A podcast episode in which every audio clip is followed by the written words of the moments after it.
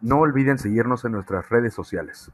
En Twitter, arroba caja de Pandora 01. Facebook, facebook.com, diagonal la caja de Pandora 68. En YouTube, la caja de Pandora Podcast. Y en Spotify como la caja de Pandora.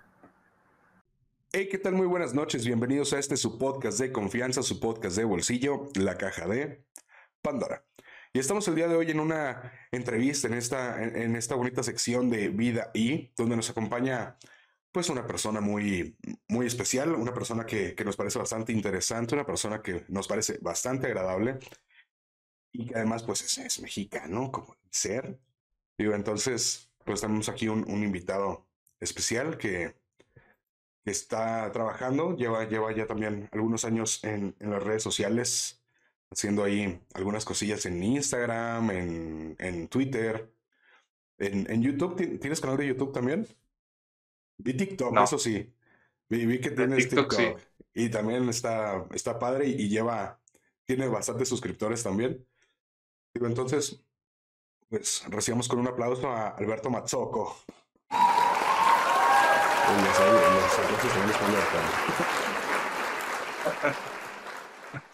¿Qué tal? ¿Cómo estás, Alberto?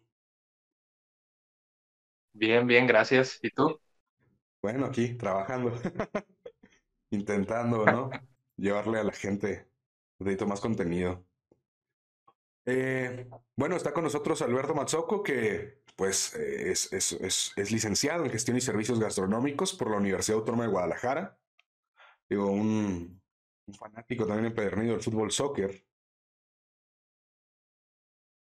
Me imagino, le debes ir a Chivas o al Atlas, ¿no? Sí, a las Chivas. Sí, claro. Digo, bueno, es que así se va dividiendo el, el, el país, ¿no?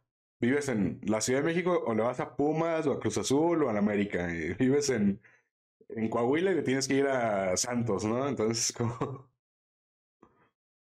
Sí, pero de hecho eh, estuve en una escuela del Atlas ok, y, o sea, Chiva, Chiva de corazón, pero dijiste, bueno, a ver, a lo mejor juego en el Atlas, quién sabe. Y estuve en los Tecos por la autónoma, entonces, pues ahí. Cierto, con los, los tres equipos. No, bueno, el... Nada más me faltó ser Leones Negros. Pero, ¿desde, ¿desde cuándo te gustó como el fútbol y toda esta, esta onda? ¿O, desde siempre practicaste el, deporte? ¿O lo veías al menos? Eh, yo empecé a jugar cuando tenía dos años. Ok. Dos años. De hecho, no hay este, como que un recuerdo de que me haya enseñado alguien a jugar. Hasta le pregunté a mi papá que cómo me había gustado a mí el fútbol y me dijo, pues no sé, como que te gustaba patear el balón, pero yo nunca te enseñé. Así que, de repente empezaste. Digo, yo creo que. Pues sí. yo creo que también eso es, es algo importante en, en la cuestión de tener actividades, ¿no? Porque digo, me comentabas también cuando estuvimos ahí platicando para ver toda esta onda, que tú empezaste estudiando diseño gráfico. Sí. Yo creo que, digo, no sé tampoco porque uno, uno aquí va viendo pues más o menos la historia de, la, de las personas y cosas así. Y veo que entraste al mundo de la cocina por cuestiones externas a lo que mucha gente entra. O sea, mucha gente entra al mundo de la cocina, me imagino, porque dice, ah, me gusta la comida, me gusta cocinar, me gusta, eh, no sé, trabajaba, hacía, trabajaba en alguna taquería, hacía cocina con mi mamá o con mi abuelita y cosas así. Abuelita. Y tú entraste porque dije, me gusta cómo cortan rápido quiero hacer eso. Sí, eh, de hecho, o sea, estaba estudiando, antes de entrar a estudiar diseño, o, tenía como opción estudiar gastronomía como segunda, pero eh, fue como en el tiempo en el que estaba mucho de moda, como mucho auge, entonces en mi casa me decían, no, que estudia gastronomía, tienes muchas oportunidades de trabajo y te puedes ir a los cruceros y puedes hacer un montón de cosas. Pero a mí me gustaba dibujar y era bueno, entonces me decidí por diseño al final y este, y ya después me cambié. ¿Y a qué, a qué edad empezaste a, a estudiar diseño gráfico? A 18, sí, de 18, luego, luego que salí de la prepa, entré a diseño. Ah. Sí, porque digo, a veces, a veces pasa también que, que uno entra después de un año, cosas así, por, porque pues está muy de moda también. No sé, no sé desde hace cuánto, pero también está muy de moda el, no, un, un año sabático. Y es como, "Eh, bueno, está bien también. Digo, y, De hecho, en el, en el Inter, sí, de que me cambio de, de diseño a gastronomía, no agarré como tal un año sabático, pero sí me salí de diseño porque me fui a jugar fútbol otra vez. Entonces era como que mi última, mi último intento para el fútbol y ya después de ese, si no pegaba, ya, o sea, ya lo dejaba por la paz. Y este, este intento, ¿qué, qué te decía tu familia de, de irte a jugar fútbol? Pues hasta eso siempre me apoyaron, siempre en todo lo que, lo que he hecho, siempre me han apoyado. Entonces, este, mi papá siempre me llevó a pruebas y a todo lo de, lo de equipos. Entonces, sí era como, como que no me dijeran, ah, no lo hagas. Pero sí estaban muy, mi mamá sobre todo muy renuente en el aspecto del estudio, porque en un momento yo ya no quería estudiar, yo quería dedicarme completamente a jugar. Y siempre fue como de no, no dejes la escuela. O sea, si en determinado momento llegas a, a jugar eh, y te pasa algo, no vas a tener un respaldo con lo que mantenerte. claro. Entonces, pues sí, nunca, nunca dejé la escuela, gracias a, a ella, afortunadamente, Bueno, sí, pero no hubo como que un impedimento que me dijera, no, ya no, ya, ya estuvo. No, hasta eso siempre, siempre me han apoyado. claro, fue como un, sí, hazlo, pero también ten tu plan B. Exactamente. Bueno, es que son muy sabias las mamás. Son muy, son muy sabias, ¿cómo le hacemos? Por algo. Pero también, digo, está, está padre, me imagino esta cuestión de, bueno, sí, lo veo, esta cuestión de, oye, quiero hacer esto y a lo mejor, bueno, ya hasta donde llegue, ¿no? Digo, porque es esta cuestión de empezamos haciendo algo y creemos o, o tenemos la idea de que vamos a hacer algo como tal o algo específico, una meta, y terminamos haciendo una cosa diferente. Digo, pero también como mencionas, eh, te gustaba mucho dibujar y entraste por eso diseño gráfico y toda esta cuestión. Y yo creo, y, lo que puedo ver en tus fotos en, en Instagram y toda esta parte, que tú mezclas muy bien la cocina con esta parte de diseño gráfico, de, de que sea bonito, de que tenga una, no tengo idea cómo se llama, ¿no? Esta cuestión de que combinen los colores, que contrasten, que, o sea, no, no, no sé cómo se llama esta, esta parte, pues soy psicólogo, ¿no? Pero esto de, por ejemplo, vi un platillo que, que me tiene también así como muy, muy marcado, que es verde y el fondo, bueno, alrededor está como café con verde, ciertas cositas así como, como para que la foto también sea más llamativa, que sea como que cómoda a la vista y toda esta parte. Y me, y me parece que tú, con, tú, tú pudiste complementar ahí muy bien esas dos cuestiones. Y, y, Sí, de hecho, es muy valioso también. siento que, que- o sea, que la parte de diseño sí, nunca la dejé. O sea, aunque me, aunque me dedico a la gastronomía y, y a lo referente a eso, nunca la, la dejé de lado y siempre traté como que de, de implementarla y me ayudó mucho. O sea, al final eh, es algo que, que, como dices, lo, lo plasmo en las fotos Sí. y que a lo mejor este, inconscientemente pues lo sigo trayendo a pesar de que no terminé pues de estudiar la carrera. Digo, yo, yo lo veo también como, como una facilidad. Yo creo que habe- habemos personas que tenemos facilidad para ciertas cosas y que ciertas carreras tienen esta apertura a que podamos combinar muchas cosas. Digo, yo lo veo porque, digo, en mi caso, por ejemplo, digo que pues yo soy psicólogo, ¿no? Y toda esta parte de, de trabajar con personas con conducta suicida, que es como que en lo que yo me especializo y me enfoco. Cuando yo entré a psicología, yo pensé que iba a ser psicólogo infantil, o sea, que yo iba a trabajar con niños. Después ya me di cuenta de que existen estas cuestiones de conducta suicida y todo esto y me enamoré, ¿no? De esto. Pero también desde siempre he trabajado cuestiones de comunicación, por ejemplo. Y es una parte de este trabajo de, de, de cómo unir, ¿no? Estas dos partes y también yo creo que por eso me caes muy bien. Yo creo que esto es lo que hace que vaya creciendo las ciencias. La mezcla de, de pues sí, de, de, de, ciencias, de habilidades, de, no sé. Yo, yo, yo es así como lo veo también, digo, cada quien tendrá su punto de vista, cada quien opinará diferente tal vez, pero yo creo que esto hace que impulsemos más la ciencia porque en, en lo personal, digo, la gastronomía me gusta, me gusta mucho la comida, me gusta cocinar, digo, nada profesional más que hot dogs y cosas así que tuve un carrito y ya. Pero vaya, eso es algo completamente dist distante a lo que es alguien que se dedica a la gastronomía. Vaya, porque uno es eh, saber cocinar y uno es eh, estudiar todo lo que conlleva la gastronomía, ¿no? Y esta parte de la ciencia de, de pues cocinar, ¿no? De, de, de de pues todo lo que conlleva, ¿no?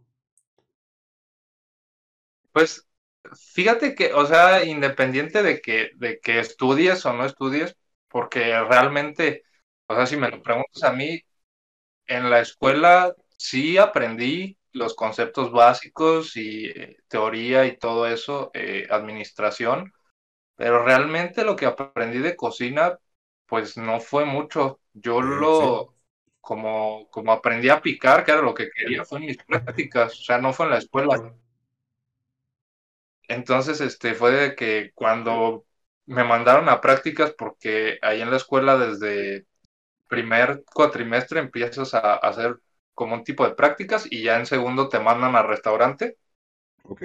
Entonces, lo primero que, que yo fui y les dije aprender, pues era picar. Me aventaban 5 o 6 kilos de champiñones y pícale. Y pues así fue como aprendí. Tampoco no era como en la escuela de que el chef, el maestro estaba así diciéndote, ay, se hace así y así y le tienes que picar y agarrar así, ¿no? Era como, como más en dentro de, sí, del campo ya, ya. Ok, digo porque uno, uno piensa en, en, en gastronomía, ¿no? Y, y digo, uno fuera de este mundo. Dice, ok, pues es cocinar, ¿no? Entonces es como esta idea de, ah, sí, estudio y luego ya me voy a trabajar a un restaurante y listo. Y es como, uno no ve desde este punto, desde afuera, no ve todo el proceso que es, oye, no, no empiezas y llegas de, ah, sí, ya yo estudié, aquí está, y luego, luego ya soy chef. Sino como, llegas y tienes que también trabajar y tienes que también tener cierta constancia y tienes que también cortarte los dedos porque, bueno, es, es, parte de, y tienes que quemarte y tienes que salpicarte aceite. Digo, y, y creo que desde afuera, ahorita, más ahorita que hablamos todos y opinamos todos sin objetividad en, esta, en estas generaciones actuales, es como, no, carnal, también espérate, conoce todo el proceso, conoce que no es nada más así de fácil. Digo, habrá sus casos fáciles, ¿no? De que, ah, sí, es hijo de Gordon Ramsay y ya tiene como que aquí establecido. ¿Por qué? Porque es el restaurante de su papá. Ok. Pero también es una cuestión de los chefs eh, que, conocemos o que vemos en, en la televisión o, o en todas estas partes, pues también se han esforzado y han trabajado. Sí, la mayoría, pues, o sea, de los que salen en la televisión sí son como, como que tienen una trayectoria pues larga, o sea, que empezaron desde abajo y creo que es lo que, lo que más vale. Este, lamentablemente siento que, que en muchas escuelas siempre te venden la idea de, de que vas a salir y vas a ser el chef y vas a mandar y vas a salir en la tele y todo eso pero pues realmente no es así. Afortunadamente yo tuve maestros, eh, tuve chefs que sí nos decían, no, mira, vas a salir y vas a ir a picar y vas a ir a lavar trastes no. y vas a andar de mandadero y este, y no es nada más que tengas tu título, porque también en la cocina el hecho de tener un título a veces eh, te hacen mucho, no de menos, pero sí, sí como que tienen su reserva, o sea, ay, es que es el estudiado. Entonces, porque hay mucha gente que pues realmente trabaja en la cocina por necesidad. Entonces, como que llegas de escuela y dicen, ay, este güey estudió, entonces te los tienes que ir ganando poco a poco, o sea, enseñarles que no eres el, el presumido, el que se siente muy acá, sino que vas con toda la disposición de aprender. Y que, y que digo, yo con lo poquito te digo que he trabajado en, algunas cocinas, es una cuestión también muy, ¿cómo decirlo? Muy humilde la cocina, eh, no, no sé cómo, cómo decirlo correctamente, una cuestión de, de si no trabajamos todos bien, si no nos llevamos bien, las cosas no salen. Y si no le va bien a uno, no nos va bien a ninguno. Digo, yo creo, yo eso sí como lo veo también, te digo, con lo poquito que he trabajado que, que era así de, empecé cortando cebolla en una quería, cosas así, y luego tuve la fortuna de poner un carrito, bueno, dos carritos, y, y ya. Digo, yo lo hacía yo todo, yo solo, ¿verdad? Pero en, los carritos, pero en la otra parte que me tocó trabajar en alguna cocina, sí era como muy demandante. Y ahorita que, que estoy en este punto donde ya sé qué quiero hacer, ya sé en qué me estoy enfocando en mi vida y toda esta cuestión, sí volteo a ver a la cocina y, aprecio mucho porque me enseñó muchos, más, de, más que de cocina, me enseñó muchos valores. La cocina, la verdad, me enseñó a valorar mucho el trabajo. Y ahorita mismo yo pienso que no volvería a pisar una cocina para trabajar en ella. No por nada malo, no por odio, no por nada de eso, sino porque yo me doy cuenta y ya conozco un poquito de lo cansado que es, porque he trabajado en algunas otras cosas también físicas y es una... Ningún cansancio se ha comparado con lo que viví en la cocina. Digo, yo no tengo esa vocación, a lo mejor. Es, un cansancio, aparte de físico, también mental, o sea, este, tú estás en la cocina y tienes que disminuir el tiempo lo más que se pueda porque tienes allá tantos comensales que tienen hambre y que quieren las cosas rápido, entonces, este, pues, tienes que estar atento a lo que estás cocinando, traer los pedidos en la cabeza, estar escuchando las órdenes, o sea, eh, al final, si se te pasó algo, corre por él. Hay como como que ciertas cosillas que, que luego la gente no ve y que a veces es lo que te cansa, te digo, más que a lo mejor estar 14 horas ahí en la cocina, en el calor y los gritos y todo eso, a veces la, la mente es la que te juega chueco. Sí, porque luego también uno eh, se, se, ven varias publicaciones en Facebook o en, o en, Instagram, así de que, ah, sí, mira, una foto de cómo pasan Navidad ciertos, ciertas personas que trabajan en la cocina en restaurantes muy buenos y cosas así que son así, que están comiendo en un rincón porque no hay que estorbar, pero tampoco puedes tardarte demasiado y toda esa parte. Y yo creo que también romantizamos un poquito esa parte. Yo creo que también es como que, ah, no, sí, pero el éxito y cosas así. Digo, no es hecho para todos, igual que cualquier otra profesión en el mundo. Digo, pero no sé, yo creo que últimamente yo he visto como que la gastronomía se ha popularizado muchísimo por, esta, por este tipo de, promoción, diría yo, de, ah, no, sí, sí, o sea, vas a ser chef. Ya, o sea, terminas y ya, ya tienes lugar, ya está listo. Vas a salir Masterchef mañana.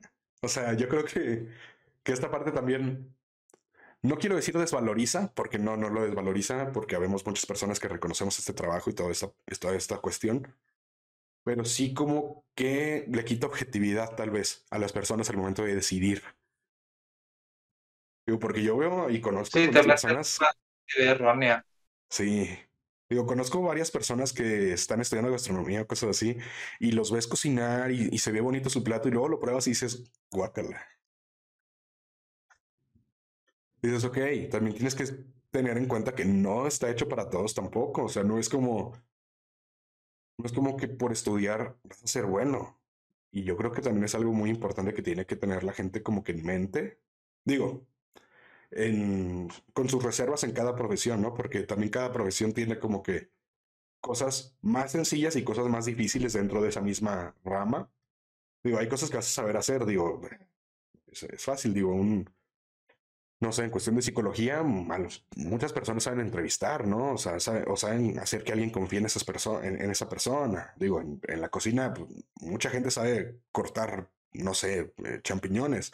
En la medicina mucha gente sabe poner inyecciones. O sea, vaya, tiene sus cosas fáciles y sus cosas difíciles. Digo, no todo el mundo sabe hacer eh, una... No todo el mundo sabe dar terapia, ¿no? No todo el mundo sabe cómo hacer una, no sé, tortilla francesa. No, no todo el mundo sabe cómo eh, hacer una cirugía de corazón abierto. yo, yo creo que eh, ese punto que tocas, o sea, eh, dentro de la, de la cocina, siento que la parte de la decoración y los platos bonitos y todo eso la puedes adquirir con el tiempo, con la experiencia, que fue lo que a mí me pasó. Pero si no tienes sazón, realmente pues no, no sirve de mucho que hagas algo muy bonito si al final no sabe a nada, sabe a todo menos a lo que debe de saber. Claro. A mí se me hace eso muy, digo, porque en lo personal, de otra vez metiendo yo mi vida personal, pero pues bueno, es un podcast, ¿no? Ay, perdón. Digo, yo en lo personal, por ejemplo, mis platos son feos, mis platos son feos. Yo cuando cocino algo sale feo. Pero luego lo pruebas y sabe bien, entonces es como, bueno, no me dedico a esto es para mi familia, cómanselo, sabe bueno. Digo, luego ya con el, con el sabor de, ah, sí, se estaba bueno, solo se veía feo. Digo, no sé, no sé, digo, también ha de ser que no le pongo mucha atención a esa parte. Digo, yo creo. Y que tampoco es como que, ah, sí, yo pinto y cosas así, no. Pero, pero me parece también muy interesante el, el cómo, cómo la cocina trabaja o, busca juntar cada vez más o cada vez... Sí, vaya, pues va avanzando como cualquier ciencia, como cualquier disciplina. la cuestión de, esto es ciencia porque es cocinar y es química porque cambian los elementos, pero también esta parte de es arte porque tiene que verse bien, porque si se ve bien, ya tiene un plus, ya tiene esta cuestión, tiene que oler bien porque también ya tiene un plus y toda esta parte, entonces yo es algo que, que a mí me gusta mucho, digo, yo soy un como pueden ver. Digo, las personas que van a escucharme en Spotify no me van a ver.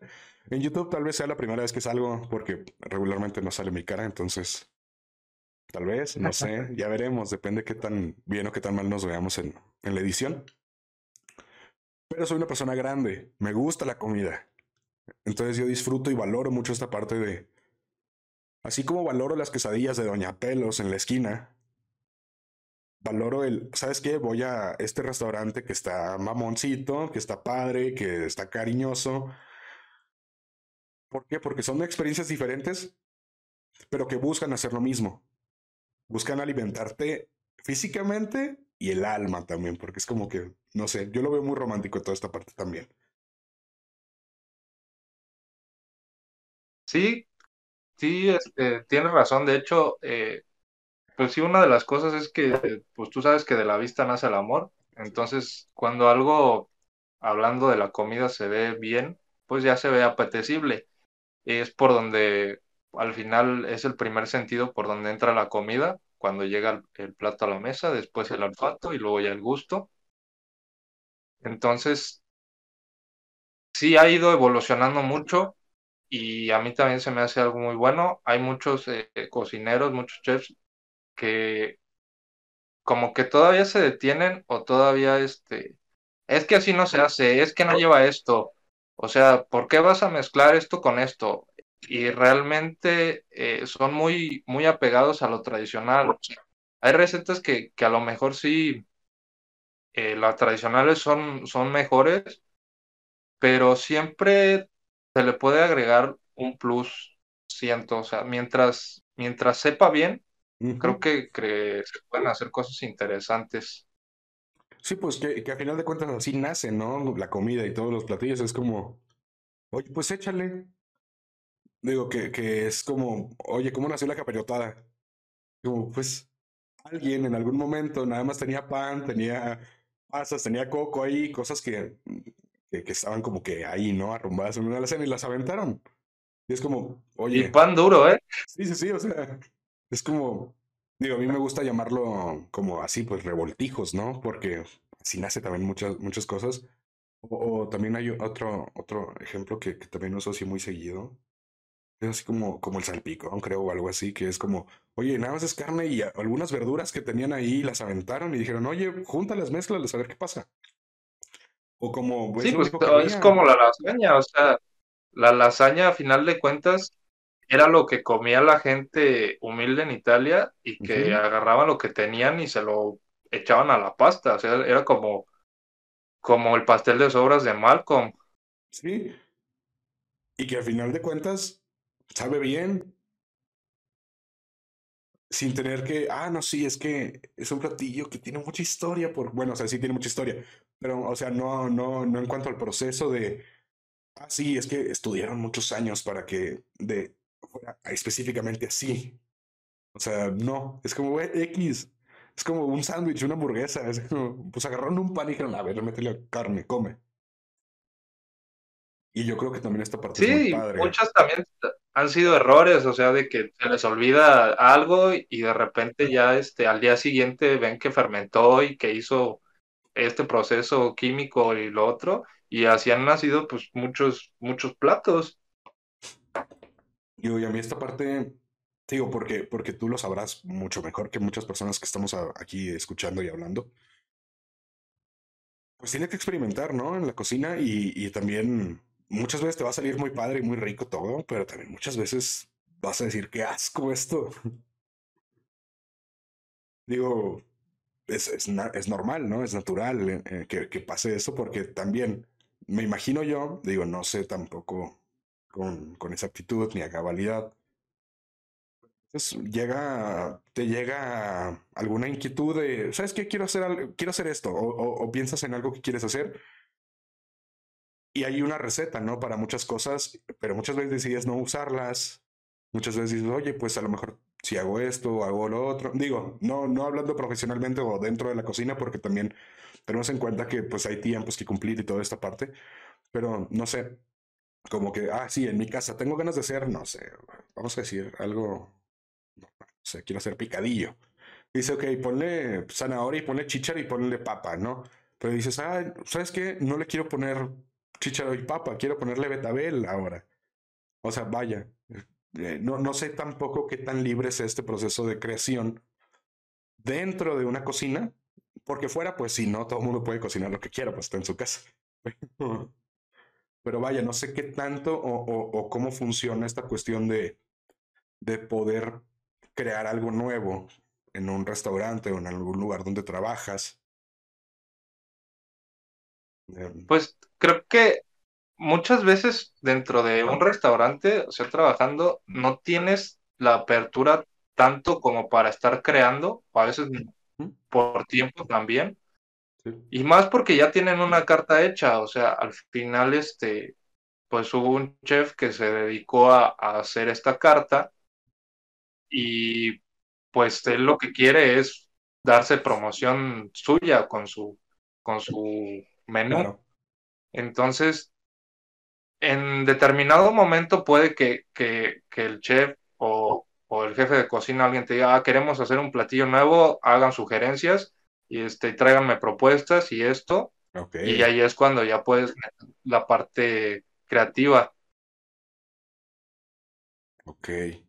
Sí, o porque, porque pues eso es lo que, lo que imagino como, pues sí, número uno por el tiempo, ¿no? Porque pues también todo el tiempo estás trabajando en la cocina, algunas veces mucho más eh, exigente, algunas veces mucho menos, pero todo el tiempo está trabajando. O sea, no es como que, ah, sí, aquí estoy a gusto, esperando que llegue la gente.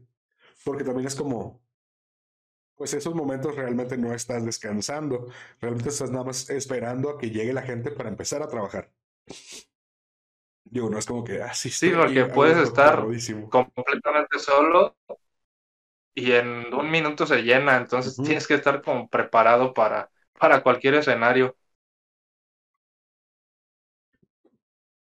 Y, y en toda esta parte de, de trabajar en, en, en, restaurantes y en, y en esta cuestión, porque digo, también me imagino, ¿no? Me, me, e, eres el, el, ganador del segundo concurso estatal de pinchos y tapas de, del estado de Guanajuato. ¿no? En San Miguel de Allende. Con un aguachile de camarón con choconosle. Oh, el trabajo periodístico se hizo. Pero Digo, me imagino también que es un mundo muy diferente el de un concurso y el de el mundo laboral en un restaurante y el del mundo académico en una universidad. Sí, ¿Tú qué, pues ¿tú qué diferencias o retos sí son diferentes. puedes encontrar allí? Eh, eh, dentro de los, de los concursos, pues digamos que ahí sí tienes como que la libertad para crear. Bueno, depende pues de, de- del concurso. En los que yo he estado es como eh, haces una receta, te dan ciertas reglas y mandas tu receta con fotos, ellos lo revisan y de ahí hacen una selección de entre tantos que mandaron sus recetas, 100, 200, 300, los que, los que haya. Y ya de ahí escogen 12 y son los que participan presencialmente, ahora sí ya a, crear la, la receta que, que mandaste. Pero pues ahí en, en relación a los concursos, pues también te juega el tiempo porque te dan cierto tiempo eh, y pues en ese tiempo tienes que sacar tantas porciones para, para el jurado, para la foto y para todo, todo lo demás. Y ahí tengo, yo tengo una duda muy genuina, muy genuina. ¿Cómo en el proceso creativo, digo, me imagino que empiezas a experimentar y empiezas a pensar, ¿no? De primero pensar de, pues, ¿qué voy a hacer? ¿Qué puedo hacer? Y luego ya entras al proceso creativo de, que ya tengo una idea de qué puedo hacer, que, como, como que me gustaría, y empiezas a experimentar, ¿no? ¿En qué momento o cómo, cómo puedes llegar a decir, este es el platillo que voy a presentar? Me imagino también toda esta parte de la presión de, no sé contra qué voy a competir, no sé contra quiénes voy a competir, no sé si me va a salir igual hoy que ese día. O sea, no sé si no me imagino el punto en que dices, esta receta ya está lista.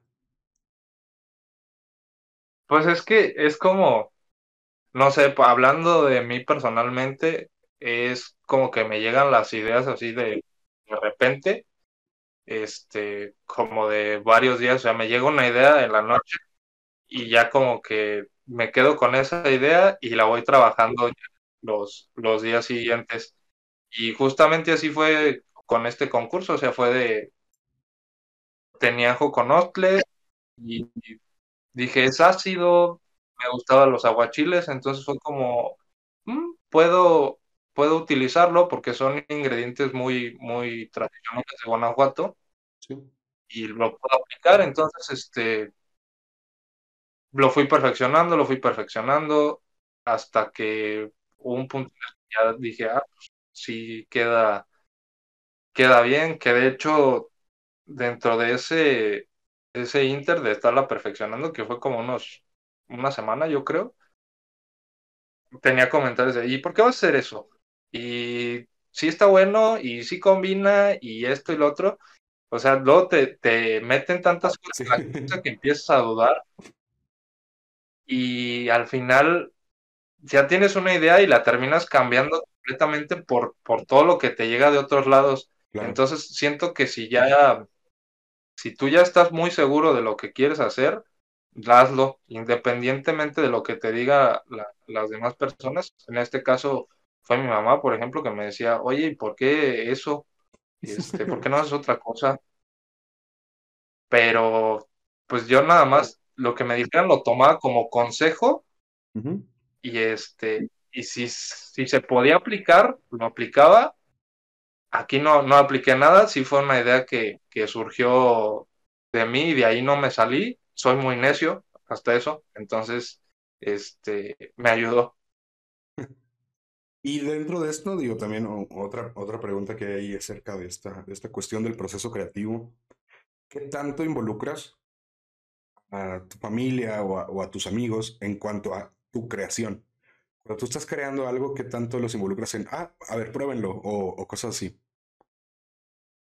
Pues normalmente sí es probarlo, ya cuando está listo. Eh, o de repente que pregunto, oye, ¿cómo hacen esto en tu casa?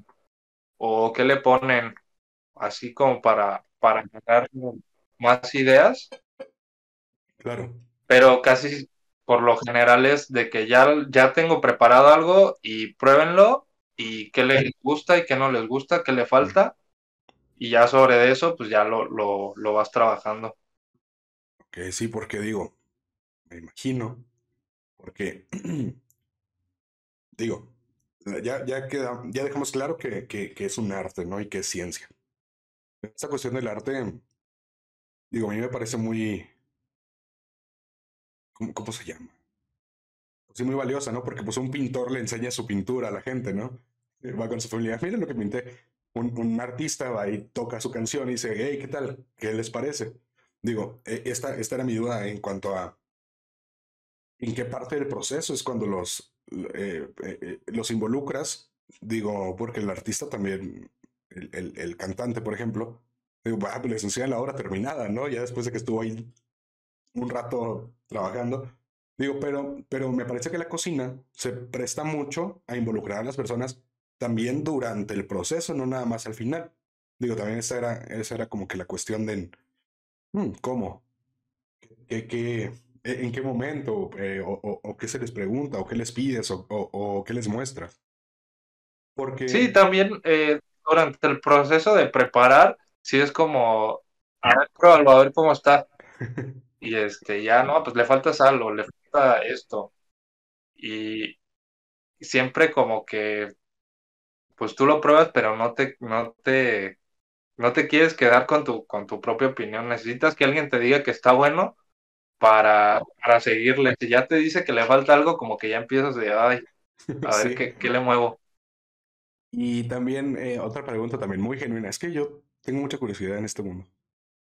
Cuando tú cocinas algo, o que estás todo el día en la cocina, o que creas un platillo, o esta parte, ¿qué tanto disfrutas después comerlo? Eh, no tanto. ¿Verdad que no? O sea, normalmente. o sea, si, si me pongo sí, no, normalmente ahorita, ya digo, guácala, ya no quiero. Cocino. Pues es que eh, entre que vas probando y probando y este, el olor y todo eso, como que ya te vas llenando, entonces eh, ya no es como, como que llegas de, de trabajar un día y llegas a tu casa y tienes mucha hambre, y entonces te sabe a gloria lo que comas. Claro. O sea, ya es como, como que todo el día estás haciendo eso y lo estás probando cada rato, entonces ya el resultado final, para mí, por lo menos, Claro. es, no, no es como, eh, ah, no, me quedó buenísimo. Y ya llegas y agradeces que alguien más haya cocinado, ¿no? Así que, ay, por fin algo, algo de alguien más. Sí, claro. Porque te digo, es que tengo muchas dudas de esto y aparte, lo poquito que he trabajado también era como, llegaba oliendo hasta acá de hamburguesas y hot dogs y era como, oigan, ¿y si cenamos hamburguesas y hot dogs? Híjole, mejor no. No, a mí denme cereal, gracias. Digo, y, y también... Sí, justamente así, así pasa. Digo, porque pues sí, el, el, cerebro y las personas pues nos hartamos, ¿no? De uno, el olor, digo, no, no te hartas en cuanto a qué asco, ¿no? Me digo, hablando de que eres un profesional y trabajas en este mundo, o sea, no llegas y, ah, qué asco, pero sí es como, ya no quiero, ahorita ya tiempo. Porque, pues sí, yo creo que no todo el mundo es capaz, o vaya, de, sí, no todo el mundo es capaz de entenderlo si no ha trabajado como que muchas horas alrededor de la comida porque dice, me imagino, ¿no? La cuestión de, ah, pues sí, llego y qué rico, ¿no? O sea, yo estaría feliz si comiera bones todos los días, ¿no? O tacos todos los días. Y es como, hey, espérate, carnal, no sabes cómo es este mundo. Nunca has estado en una cocina, digo, normal, tampoco te estoy cancelando, ¿no? Así de que sí vamos a cancelar a todas las personas que no trabajan en la cocina. Sí, es como, no, no, no, no, no sabes de lo que estás hablando, hermano. No sabes, es. No, no, no sé, digo. Sí, hay cosas que me imagino que. Cuando sí preparas algo muy, muy rutinario, o sea, de todos los días, pues sí terminas eh, hasta cierto punto harto de eso. Porque, digo, o sea, me imagino que debes de tener también como que tus reservas, ¿no? En cuanto a de qué me harto más y de qué me harto menos. Digo, yo en lo personal, por ejemplo, yo, mi muy particular opinión, me gusta mucho cocinar comida salada. Me encanta de lo poco que cocino dulce, que son roles de canela nada más y eh, strudels, que no lo hago tan seguido. Siento yo que me harto mucho menos de cocinar dulce o vaya de oler cosas dulces y toda esta parte que de lo salado. No sé a ti cómo te pase, no sé si te pasa algo así o si no te pasa o si estoy loco yo, pero...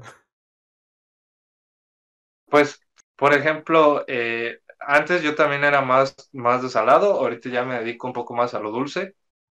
Y este, y no, no me pasa igual que con lo salado, pero por ejemplo, ayer estaba haciendo una tarta y, o sea, me estaba comiendo el chocolate en lo que la estaba haciendo. Entonces, ya cuando termina la mezcla y la pruebas, pues ya no te sabe igual sí, ¿no? porque ya tienes el, pues el gusto del chocolate que te estuviste comiendo todo el rato.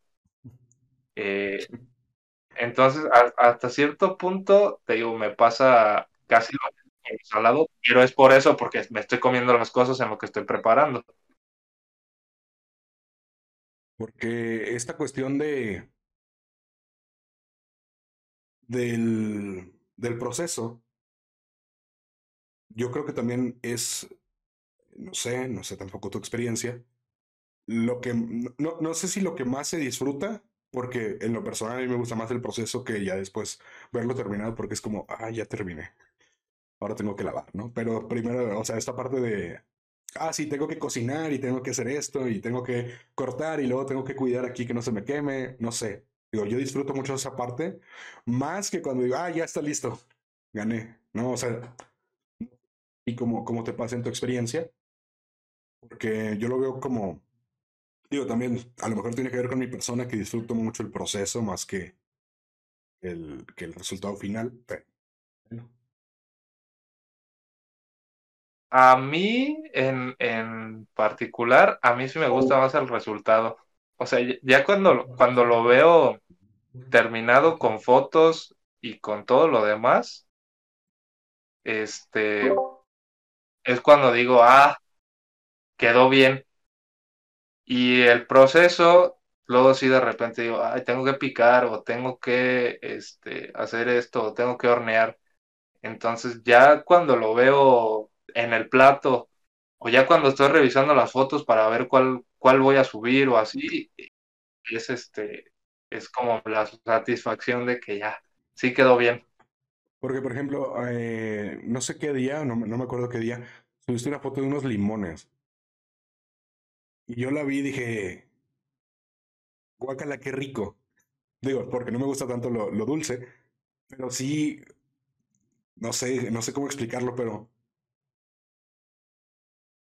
como, pues sí, o sea, lo vi y dije, ok, se ve como un limón. Primero, o sea, porque no entré al video primero. Vi el video dije, ah, mira, parece un limón, voy a ver, porque me imaginaba yo el proceso de saber el proceso de cómo se hizo o, vaya, así como, como está muy de moda, ¿no? En TikTok de que pasa una, una escena de que estás mezclando algo y luego ya el cómo termina así, ¿no? Entonces yo pensaba que el limón era un ingrediente. Pero luego ya entré y vi que le metí la cuchara y digo, ¿qué es esto? ¿Qué estoy viendo? Y se me antojó tanto, tanto. O sea, las personas que nos están escuchando, por favor, eh, ahorita eh, aquí en la parte de abajo les vamos a dejar los links de las redes sociales de, de, de, aquí de Alberto, para que vayan y vean esta, esta maravilla y digan, ah, mira un limón, ¿ok? Pero no saben lo, lo rico, lo rico, porque veía otros platillos, vi otros videos que tienes y ninguno se me antojó tanto como ese limón. Pero yo creo que también fue por la idea de que iba a ver algo y al final fue como, ok, no, ese ya era el resultado final. Digo, no, no sé, no sé si les vaya a pasar a ustedes que nos están escuchando, pero esta cuestión de llegué con una idea y se me sorprendió, yo creo que también vale muchísimo en, en, la gastronomía, porque es como, sí, eh, yo llegaba esperando algo y venía buscando cobre y encontré oro. Sí, creo que eh, esa parte que dices de, de la sorpresa a mí me gusta mucho o sea, vale, vale mucho. Recientemente fui a dar un, un taller a un festival y haz de cuenta que cuando lo estábamos, bueno, cuando estábamos viendo lo de la planeación y todo eso, eh, como no, eh, era en León y pues yo no podía llevarme como, bueno, transportar muchas cosas por la cuestión de la distancia y, Claro. y todo eso.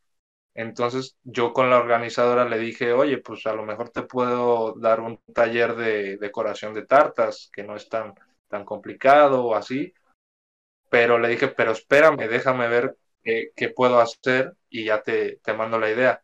Total que pasaron los dos días, sí, dos, dos días, y sale como que el anuncio y en la, en la publicidad dice que es un taller de decoración de tartas.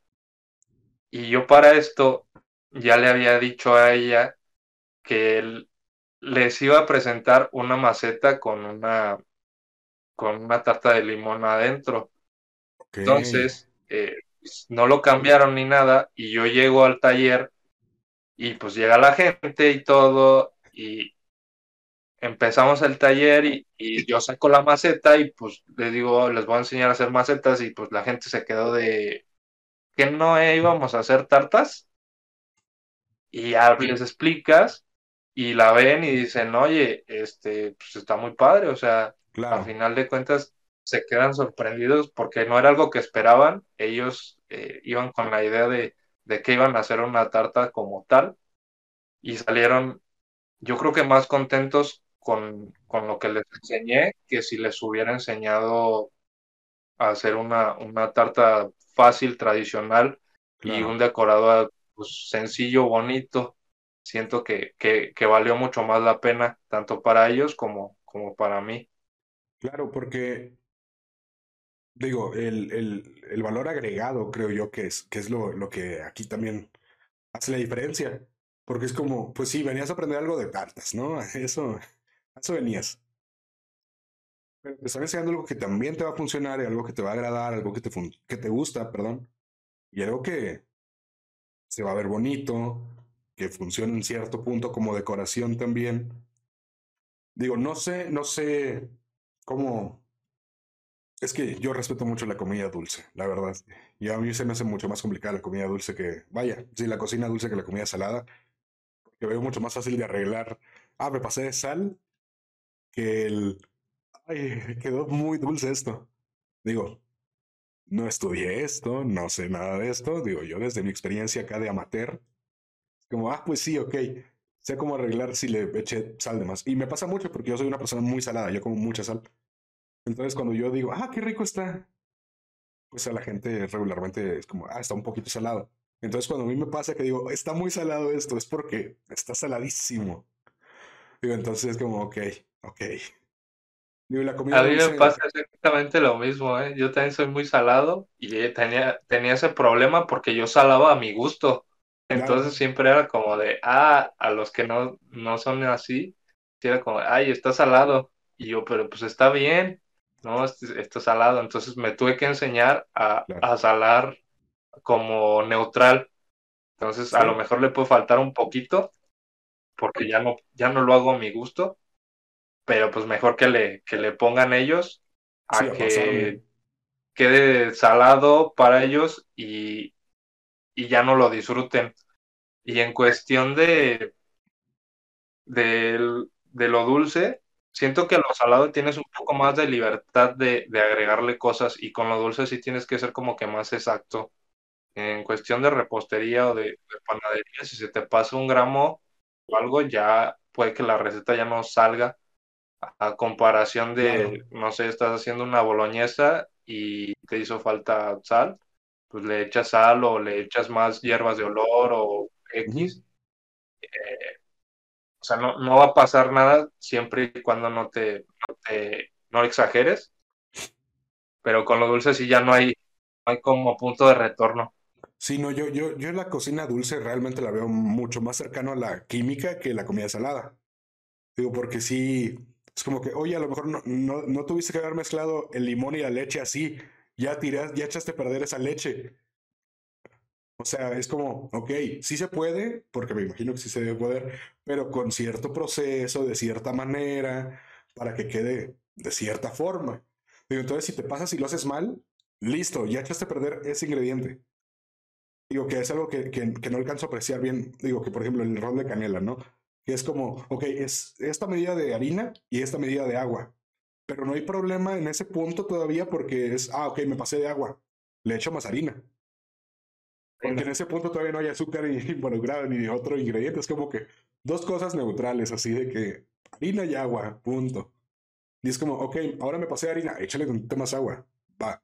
Pero ya en el momento en el que dices, ok, tenías que echarle, eh, no sé, tres tazas de azúcar a esa mezcla y el huevo tenías que batirlo con, con media de azúcar y cosas así. Y si no lo bates con media de azúcar, ya no te queda con la misma consistencia. Y, y, toda esta parte a mí se me hace como, ok, yo aprendí a hacer roles de canela y strudel y listo, ya no vuelvo a acercarme. O vaya, no es como que algo que yo diga, qué fácil, qué fácil. ¿Qué, qué es lo que pasa con, con una receta salada, me imagino yo?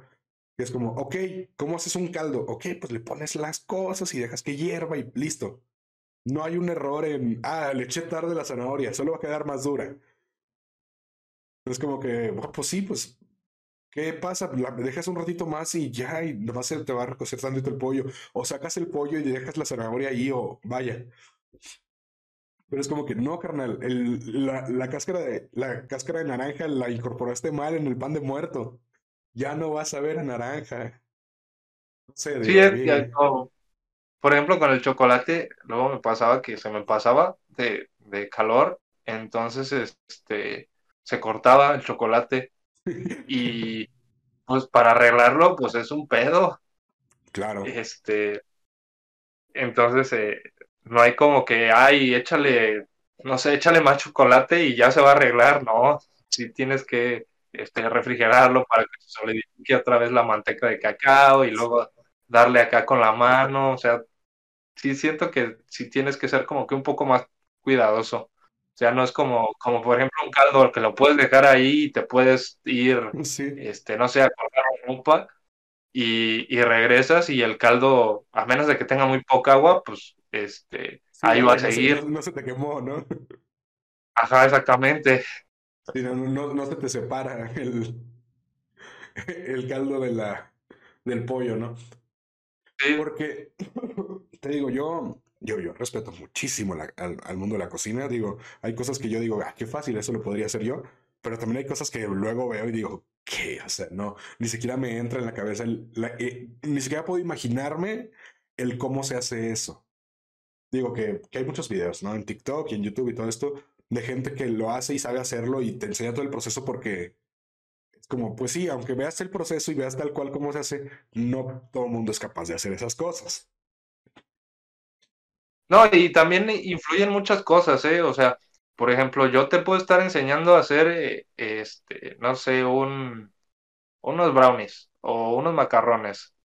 Y tú estás viendo el video que yo lo estoy haciendo y, y X y Y, y tú lo tratas de hacer en tu casa y no te queda. ¿Por qué? Porque luego, o sea, yo no tengo el mismo horno que tú tienes. Mi salida de gas no está a la misma distancia que la tuya, entonces no calienta igual. O el clima de aquí, de Guanajuato, no es igual al de Cancún. Entonces, este, todas esas cosas eh, indirectamente también afectan y es lo que, lo que muchas veces yo les digo que por eso no les queda una receta. Eh, por ejemplo, con la grenetina, aquí en, en México tenemos una graduación para la, para la grenetina de los grados Bloom.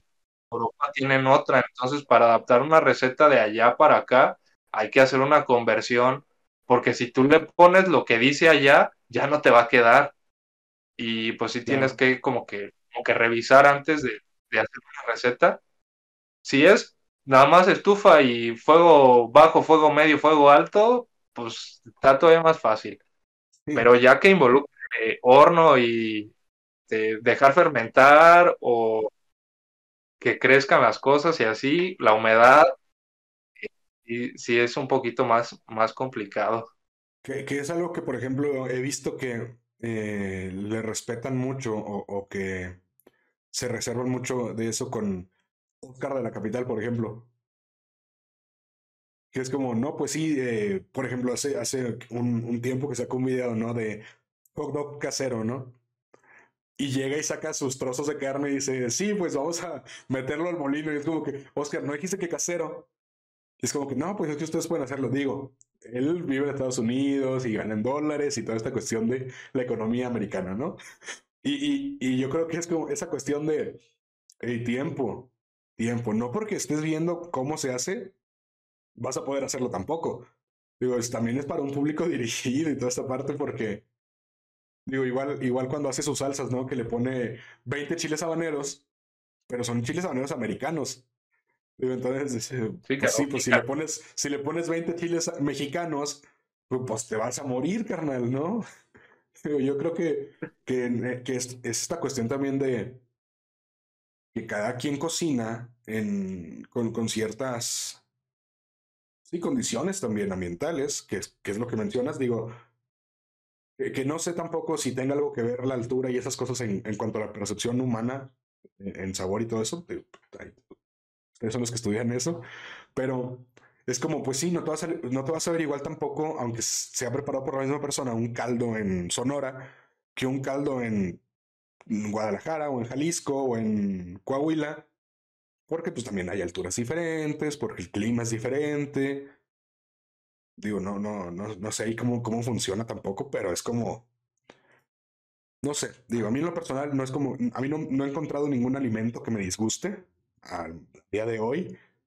Digo, entonces también es como, ok, yo me puedo comer un caldo aquí y en Sonora, no pasa nada. Digo, no he encontrado algo que, que a mí me disguste, entonces también como que muy, no sé qué tan objetiva realmente sea mi opinión en cuanto a el sabor de la comida. Es que fíjate que eso pasa mucho, bueno, yo lo he visto mucho, por ejemplo, con la receta de la abuelita, que es la receta este, estrella y que se la enseña a la mamá y que la mamá se enseña a los hijos y este y que no les quede igual y que muchas veces es que no me queda igual que el de mi abuelita porque pues en sus tiempos era con puñitos y con pizcas y aunque saques las medidas, pues no, o sea, mi, mi mano no es del mismo tamaño que la tuya, mi puño no es igual, entonces Claro. a lo mejor yo le eché de más y le eché de menos y por eso no te, no te queda igual. Y muchas veces aunque, aunque traiga cantidades, ni así quedan, quedan igual. Digo que también, no sé qué tan válido lo, lo usen o, o, lo, o sea, en el mundo de la cocina, ¿no? Pero coloquialmente también se dice que el sabor está en la mano, ¿no? Digo, no sé, igual ahí, digo, es como, como el mundo de la psicología, ¿no? Que mucha gente dice muchas cosas acá afuera y adentro de la psicología es como que, ¿qué? ¿Cómo que subconsciente, carnal? Eso no existe, ¿no? Pero es como, ¿qué tan cierto o qué tan incierto puede llegar a ser eso también? El, el, no es que el sabor está en la mano realmente, o sea, no porque sigas la misma receta, nos va a quedar igual a ti y a mí. Digo, no. Yo siento que sí, ¿eh? O sea, siento que sí Sí. tiene mucho que ver, ahora sí que tengas este, pues el sazón y, y tú a tu, a tus, no, no posibilidades, pero a tu criterio, eh, ¿qué le hace falta? Entonces, este, si tú sientes que le hizo falta eso, tú ya tienes como que la idea de cuánto le hace falta. Y si le falta un poquito más, le echas otra vez, pero no agarras el puño y se lo echas todo así, eh, Sí, porque luego ya no hay punto de retorno, o sea, ya o la, o la cagas o queda bien. sí. Muy arbitrario también, ¿no? El mundo de la cocina. Digo, ¿quedó bien o ya te pasaste y se pu- puso malo? Digo, que es, que es algo que hay un, hay un TikTok o un video por ahí de MasterChef Colombia, me parece, o algo así, donde le dan la crítica de si dejas 30 segundos más este pescado, se te, o, pollo, no recuerdo qué era, se te seca. Y le contesta, pues por eso le saqué 30 segundos antes. Digo, "Pues sí, o sea, queda perfecto o ya te pasaste. Y ahí ya pues es como, a ver, pues cómo le haces para que este pollo ya, para que este pollo, pescado, no sé qué era, ya no quede seco. Pues no, no, no, no hay, ya no hay marcha atrás, hermano. Sí, sí, no, ya, ya no lo puedes eh, hidratar otra vez para que esté suavecito, o sea, ya si se te pasó, ya, ya no hay cómo arreglarlo. Y, y, quería, quería preguntarte también, digo, ahorita que ya casi estamos llegando al final, al final de, de, esta plática, que está muy padre, la verdad, yo, yo no quisiera irme, pero pues hay que trabajar, ¿no? Hay que seguir haciendo cosas porque si no, nos estancamos, carnal. Y eso no está padre. Digo, eh, me permití eh, hacerle llegar eh, la información de que íbamos a, a, platicar contigo a ciertas personas de, la audiencia, ciertas personas que nos conocen y que les interesa el mundo de la gastronomía, que les interesa el mundo de la, de la, pues sí, de la cocina y que también les pasó, eh, vaya, no a todos, pero sí a algunos de los que nos preguntaron, esta cuestión de empezaron estudiando una cosa y terminaron en otro lado. Entonces, querían preguntarte sobre esta experiencia de qué hacer o cómo, o cómo, o cómo descubriste que realmente esta decisión que tomaste de cambiar de diseño gráfico a gastronomía, ¿en qué punto o en qué momento dijiste es lo correcto? Creo que al principio, pues te digo, o sea, realmente yo no sabía cocinar. Eh, yo no, no era como, pues sí, como lo que platicábamos al principio de, de que mi abuelita cocinaba y yo me le pegaba y de ahí me gustó la cocina y todo eso. Eh, yo no tenía esa, esa parte, pero siento que durante la marcha me fui dando cuenta de que era lo que me gustaba. Eh, como que era algo que traía en el fondo, pero necesitaba como que ese impulso.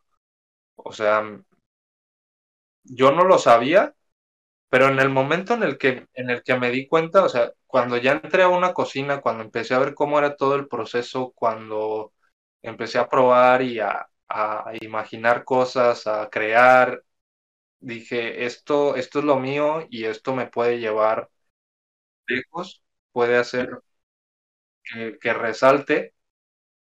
Entonces eh, fue como, como no, tratar de no estancarme ya y, y seguir desarrollándolo, porque si, si, por ejemplo, cuando gané, cuando gané el concurso este, eh, hubo un momento en el que yo me sentía puta, este, soy bien chingón y yo sé un montón de Claro. cosas y todos me la pelan y pues como que te haces conformista y después me bajaron así de tope, o sea, de realmente no sabes nada y te tienes que seguir preparando porque atrás de ti viene otro que trae más hambre o la misma que tú y que quiere ser tú, entonces tienes que seguir este, preparándote, seguir innovando, seguir haciendo las cosas.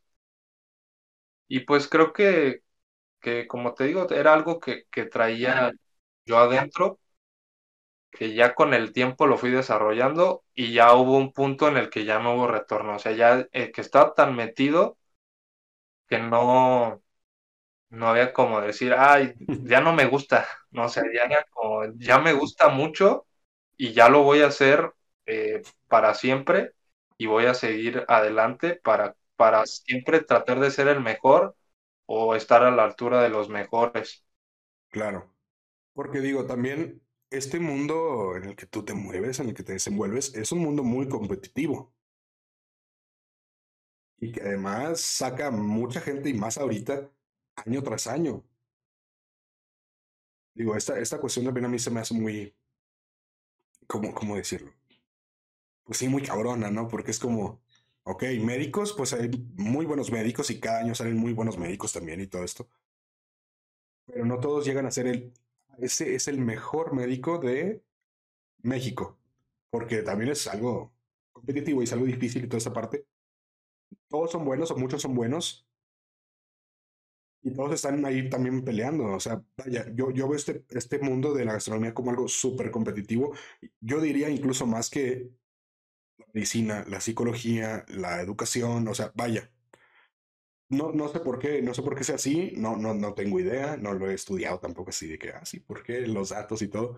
Pero sí yo lo veo y digo, es algo muy cabrón, o sea, hay millones de gastrónomos en el mundo y cada año hay más y cada año van peleándose también ahí las posiciones. Digo, el ejemplo claro es, eh, bueno, no, no tan claro porque es como Gordon Ramsay, ¿no? Todo el mundo lo ubica, pero también porque pues fue alguien que supo moverse en cuanto a televisión, en cuanto a programas, entonces por eso se te quedó grabado, pero realmente hay gente que es mucho mejor que él Y hay gente que está en su nivel y no lo reconocemos. ¿Por qué? Porque no supieron moverse en cuanto a televisión y programas y todo esto, que completamente válido y que máximo respeto a todas esas personas también. No porque conozcas a uno, significa que sea el mejor. Digo, ahí, ahí hay que también tenerlo claro, que es lo que, que decíamos al principio también de esta generación, ser objetiva. Creo que este, en cualquier profesión, o sea, tú siempre tienes que querer ser el mejor o tratar de ser el mejor en lo que haces, pero no cerrarse nada más a, a eso, o sea, no, no tener la vista como que, como que así y, y ver cómo puedes expandirte o cómo, cómo puedes ayudarte para que te reconozcan si es lo que quieres, porque mucha, o sea, hablando por ejemplo de la cocina, hay cocineros muy buenos que, que, no son reconocidos, pero que son muy buenos, incluso mejores que hasta los que son famosos, pero no buscan la, posibilidad o los medios eh, para sobresalir. ¿A qué me refiero? O sea, eh, como te platicaba antes, mucha gente o he tenido comentarios de que hay eh, con dinero y con palancas todo el mundo puede. Y realmente, eh, pues no te digo que, que, no me hace falta nada gracias a mis papás, pero no soy alguien que, que sea rico, que, que si lo fuera tendría un restaurante ahorita. Claro. Y este no, y que, pronto, y que próximamente, es más porque andamos. sí, sí, Pero es más este ganas de, de, de sobresalir, de, de, ver los medios. Ahorita hay muchos, eh, muchas facilidades, entre comillas, para, para darte a conocer, como en este caso pueden ser las redes sociales.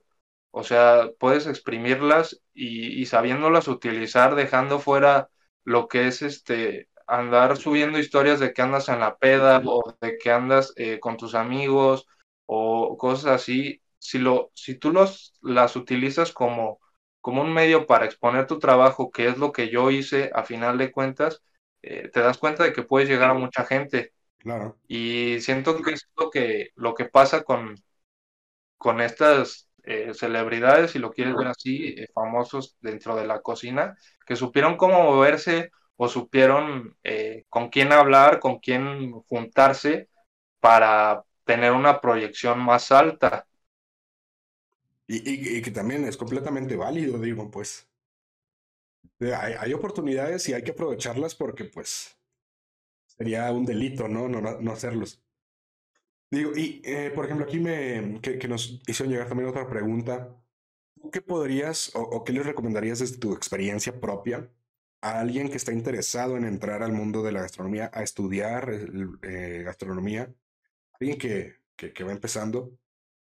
Y sí, ¿qué, qué podrías tú recomendarle o, o, o, o qué podría esperar esta persona desde tu experiencia, obviamente?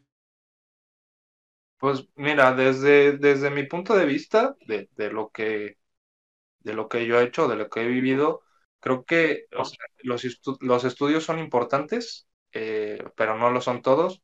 Puedes aprender también metiéndote a trabajar, e incluso puedes aprender mejor. Pero si yo tuviera que recomendarles algo, pues sea siempre que no, que no se desesperen, porque muchas veces las cosas no salen a la primera sea, yo puedo postear una foto de algo que preparé, pero ya es el resultado final y a lo mejor no me quedó cinco o seis veces antes.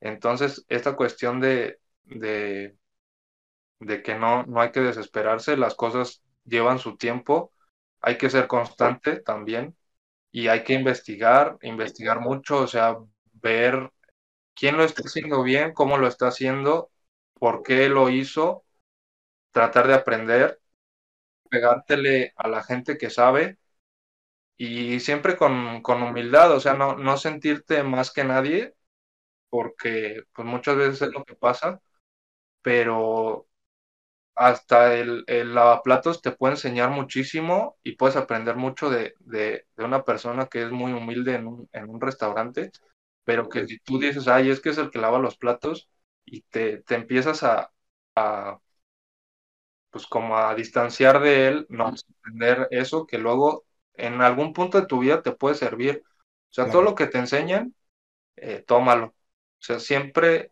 siempre escuchar con, con atención los consejos y siempre tratar de, mejorar, digo, investigar, leer mucho también eh, de lo que te gusta y tener como, como un enfoque, qué es lo que, qué es lo que quieres hacer dentro de la cocina, eh, quiénes son tus, tus referentes para, para lograrlo y cómo puedes, eh, cómo puedes llegar a ese, a ese objetivo. No desilusionarte también de, de los comentarios, siempre va a haber comentarios buenos y va a haber comentarios malos. De los malos, siempre saca lo bueno. Eh, si realmente no te aporta nada el comentario, deséchalo, no te, no pienses que porque a lo mejor fue un mal día y no quedaron las cosas como tú esperabas y te hicieron comentarios malos, no, no pienses que, que por esos comentarios ya no eres eh, bueno. O sea, más bien tómalo como motivación para mejorar y para seguir avanzando. Claro. Y creo que también es muy valioso esta parte que mencionas del aprender, que es, que es lo que comentábamos hace rato. la cocina te enseña muchas más cosas que cocinar nada más.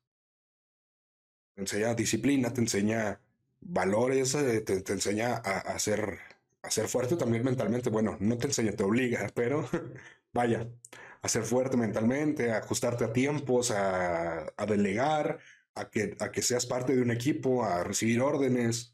Digo, yo, yo eh, en lo personal también, muy, muy, muy particular experiencia, yo estoy muy agradecido con el mundo de la cocina, más de porque me enseñó a cocinar y a todo esto, por lo demás, por los valores que, que me enseñó la cocina. También, sí, creo que eh, yo, por ejemplo, en, en esa parte, eh, con el fútbol también estoy muy agradecido en, en, ese, en esos aspectos, porque no nada más es pegarle un balón, te enseña claro. a hacer equipo, a, a mandar en, en, ciertos aspectos, a escuchar, este, y son cosas que, que luego aplicas en tu, en tu vida o en tu profesión, claro. que a lo mejor en el momento no lo tienes, pero, pero por ejemplo, haciendo un, un, pues un ejemplo, valga la redundancia, con la gastronomía y la cocina, digo, con la gastronomía y el fútbol, es este, pues en el fútbol tienes que ser equipo para que, para ganar. Claro. En la cocina es lo mismo. Tienes que ser equipo para que las cosas salgan bien. Entonces son cosas que, que te enseñan que a lo mejor te digo, no, no lo ves en el momento, pero ya con el tiempo te das cuenta de que aprendiste mucho de algo que fue parte de tu vida. Y que, digo, tú eh, eres, eres, un ejemplo, ¿no? De, de esta cuestión de, de, afición y de trabajo. Digo, empezaste queriendo ser un futbolista. Y luego empezaste a explorar tu mundo, bueno, un mundo de creatividad, de dibujo, de diseño.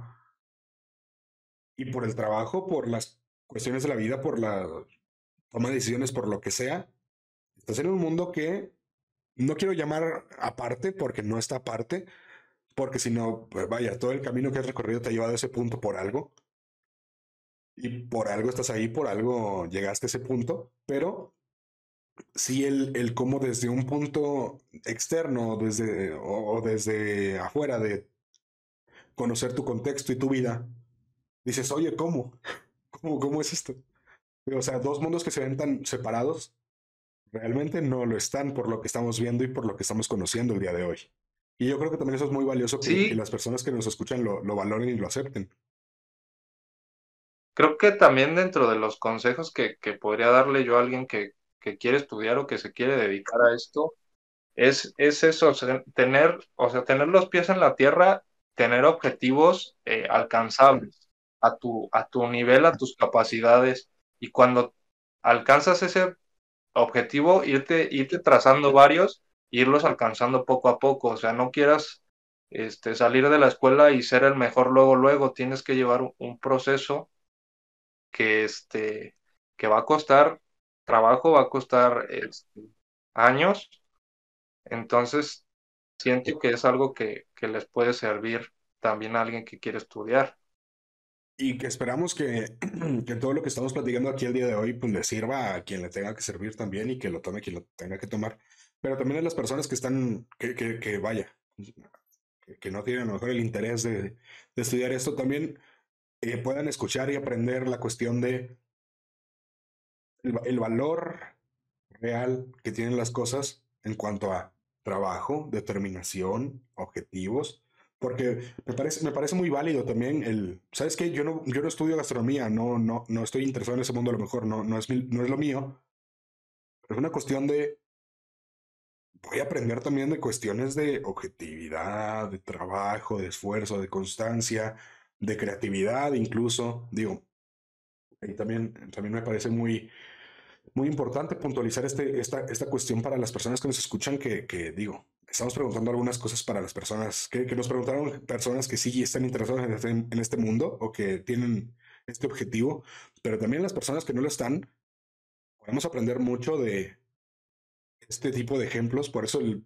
por eso el, el segmento, vaya, el, el, programa, eh, no, no el programa, pero estos episodios se llaman Vida y o sea, algo vas a extraer de cada entrevista que estamos haciendo, ¿ok? También hay muchas gracias a las personas que nos escuchan. Creo que lo puedes aplicar para cualquier, para cualquier campo. También otra cosa antes de que se me vaya, eh, invierte ahora sí que en, lo que estás haciendo. O sea, eh, entra dentro de los, de los objetivos. Este, el invertir en, en tu profesión, si tú quieres que tu plato se vea bonito, pues cómprate un plato que esté bonito. Claro.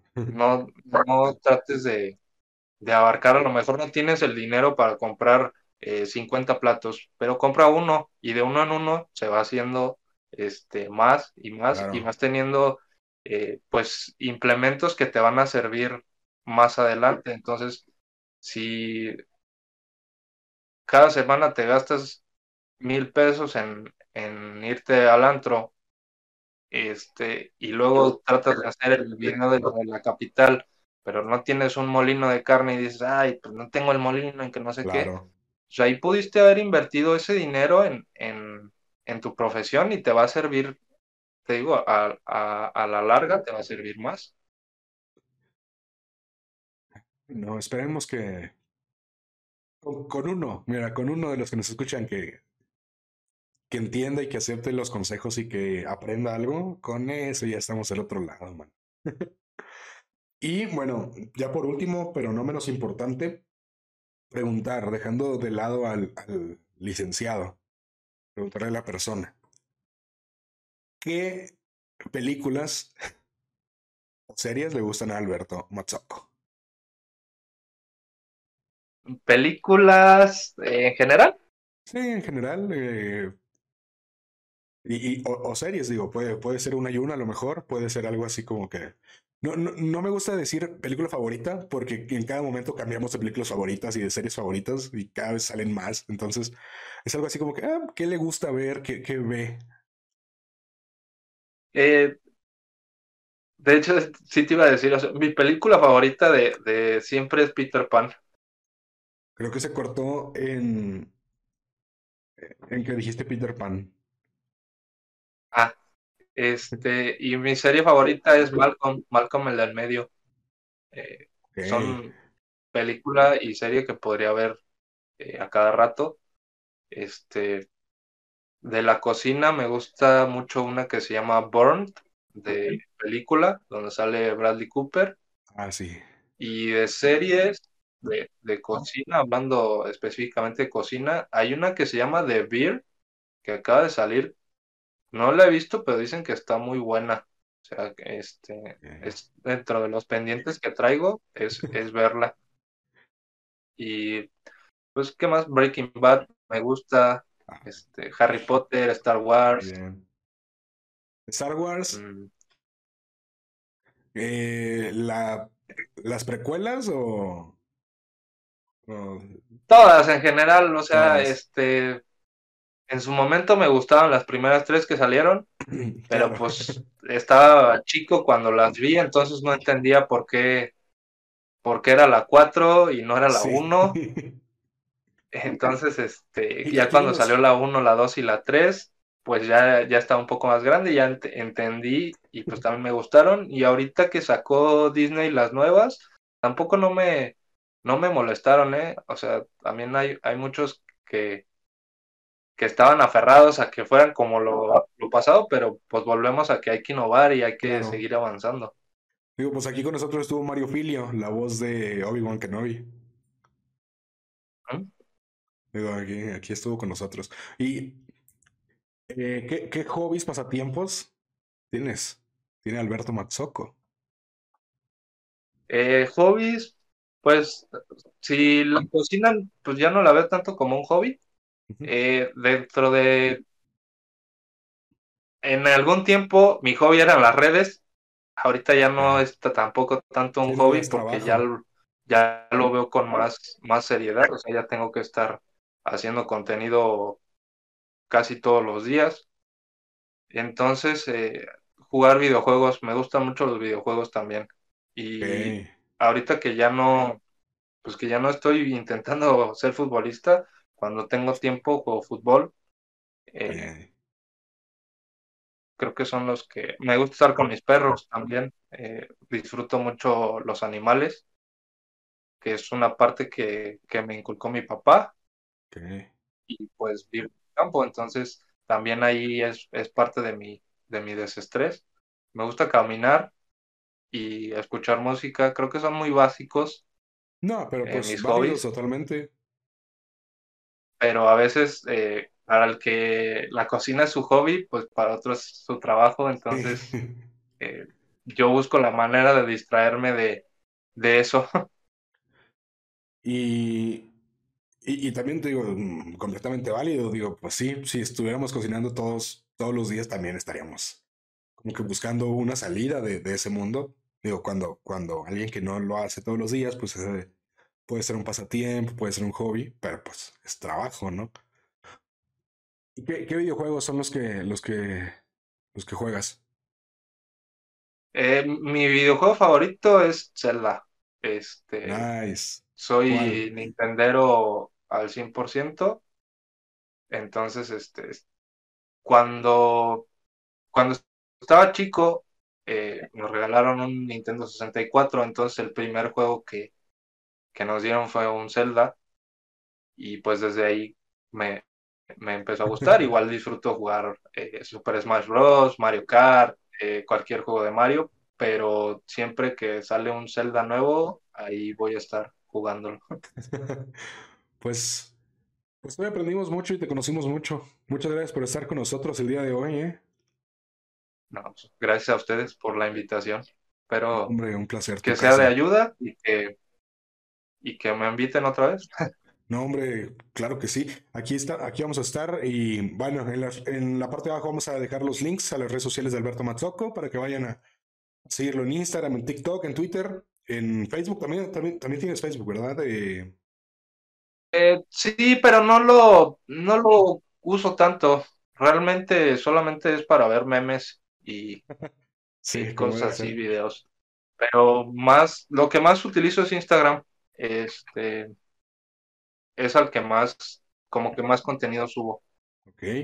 Digo, sí, vamos a, vamos a dejar aquí abajo las redes para que vayan a, a seguirlo, para que vayan a ver su trabajo. Y esperemos que también ya, sigan, sigan esos proyectos eh, viento en popa. Que, que pues sí, todo, todo el proyecto que, que esté activo ahorita salga en cuanto a un próximo restaurante, tal vez, no sé, o, tres, o cuatro, o cinco. Que todo, que todo salga como deba salir. Algo hay de eso. Que todo salga como deba salir y pues también, ¿no? Que nos inviten ahí a, entrevistarte en tu restaurante. ¿A poco no estaría más padre? No, claro que sí. Este, En cuanto ya tenga más, más noticias, ya este, se las estaré dando ahí a través de, de las redes y con mucho gusto pueden, pueden ir a probar y a entrevistar y a platicar como ahorita. Ahí vamos a estar al pendiente de tus redes sociales, vamos a estar apoyando el trabajo y pues nada, muchas gracias por estar con nosotros, te agradecemos, esta es tu casa, cuando gustes, cuando quieras, cuando necesites, la carga Pandora está aquí para ti también y pues muchas gracias. También muchas gracias a todos los que nos están escuchando.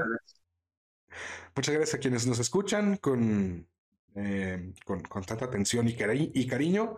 Una disculpa, no habíamos estado tan activos, estamos cerrando y terminando ya la, carrera. Digo, eh, ahí pues tenemos, tenemos pendientes todavía, por eso hemos estado como que muy tranquilos, pero ya se viene de nuevo el contenido, ya vamos a abrir una nueva sección también de, de mitología griega, entonces pues síganos escuchando y compartan. Eh, creo, que, creo que es todo. Abajo están las redes de Alberto Mazzoco y las nuestras. Nada, algo, algo, que quieras que quieras agregar. Eh, primero, sí, bueno, sí. Eh, primero, este, antes de, antes de irnos, quiero agradecerle a, a mis seguidores que, que, están ahí en las redes, que me han apoyado mucho, que me han hecho, hecho crecer y pues que siempre los tengo en mente. Muchas gracias por, por todo su apoyo. Y a todos los que nos escuchan, también gracias por escucharnos y que sigan sus sueños y su instinto. Si algo les gusta, eh, trabajen, trabajen hasta conseguirlo. Las cosas no llegan de la noche a la mañana, hay que ser constante y háganlo con gusto. Entonces, los sueños sí se cumplen, pero hay que trabajar en ellos, no, no caen del cielo. Así es. Muchas gracias por estar con nosotros y pues nos despedimos. Nosotros somos la caja de Pandora y recuerden que el hombre que no conoce su historia está condenado a repetirla. ¡Vámonos!